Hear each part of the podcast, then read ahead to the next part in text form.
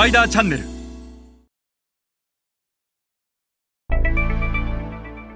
皆さんこんにちは。スパイダーの森部です、えー今日は MM は自己都合ではなくゼロベースで相手都合で考えるというお話をします、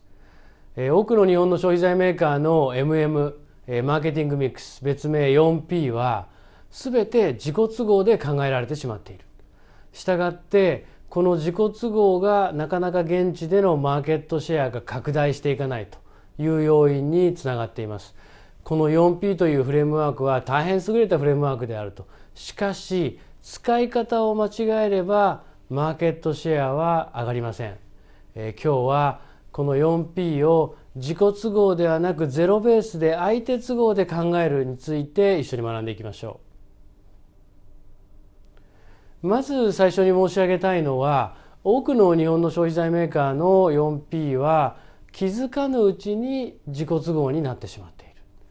例えばこの 4P というのはプロダクトプライスプレイスプロモーションの略称ですが、えー何を売りたいのか。自分たちの売りたい商品を自分たちの売りたい価格でえーまた自分たちが売りやすい売り場に並べてできればプロモーション費用はあまりかけたくないと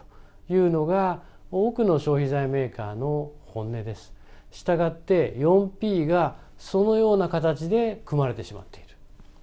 何を売りたいのかいくらで売りたいのかどこで売りたいのか何を知らせたいのか。結局自分たち側の都合を発信するという 4P になってしまっている。しかし重要なのは相手の都合です。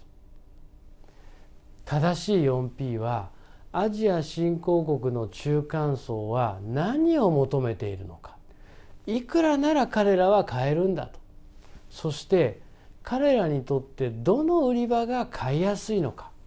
またその売り場に並んだ商品をどうすれば彼らは手に取って選んでくれるのかと。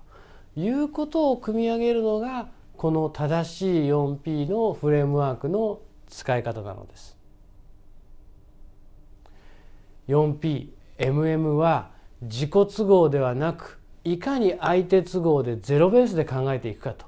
いうことがマーケットシェアを拡大させるためには大変重要です。日本の消費財メーカーは今一度この 4P を見直していかに相手の立場に立ちゼロベースで 4P を組み立てるかが今後の成長の肝になってくると思います。